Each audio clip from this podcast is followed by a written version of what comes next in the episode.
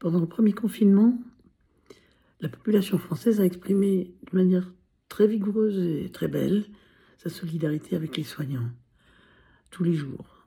Et pourtant, ces soignants travaillaient dans des conditions difficiles avec euh, un matériel souvent absent, prenant énormément de risques. Et voilà que maintenant, bon, les choses se sont énormément compliquées avec le vaccin, etc., le pass. Je ne suis ni pour ni contre le vaccin.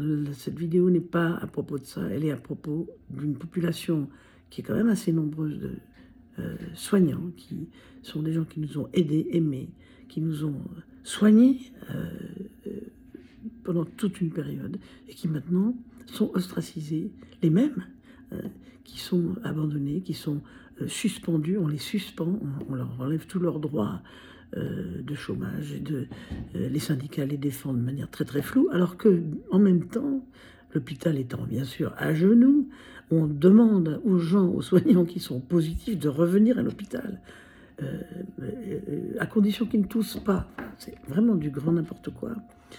Moi, je dis, quelle que soit sa position, la position qu'on a sur le vaccin, je n'ai pas de position à donner sur ça. Je chacun selon sa conscience, mais on ne peut pas laisser ces gens-là. On ne peut pas laisser ces gens-là dans un abandon euh, financier comme ça. Il faut que les syndicats prennent parti de manière ferme pour eux et il faut que nous, la population, on, affirme notre solidarité avec eux, quoi qu'il en soit, et qu'on fasse des cagnottes pour les aider.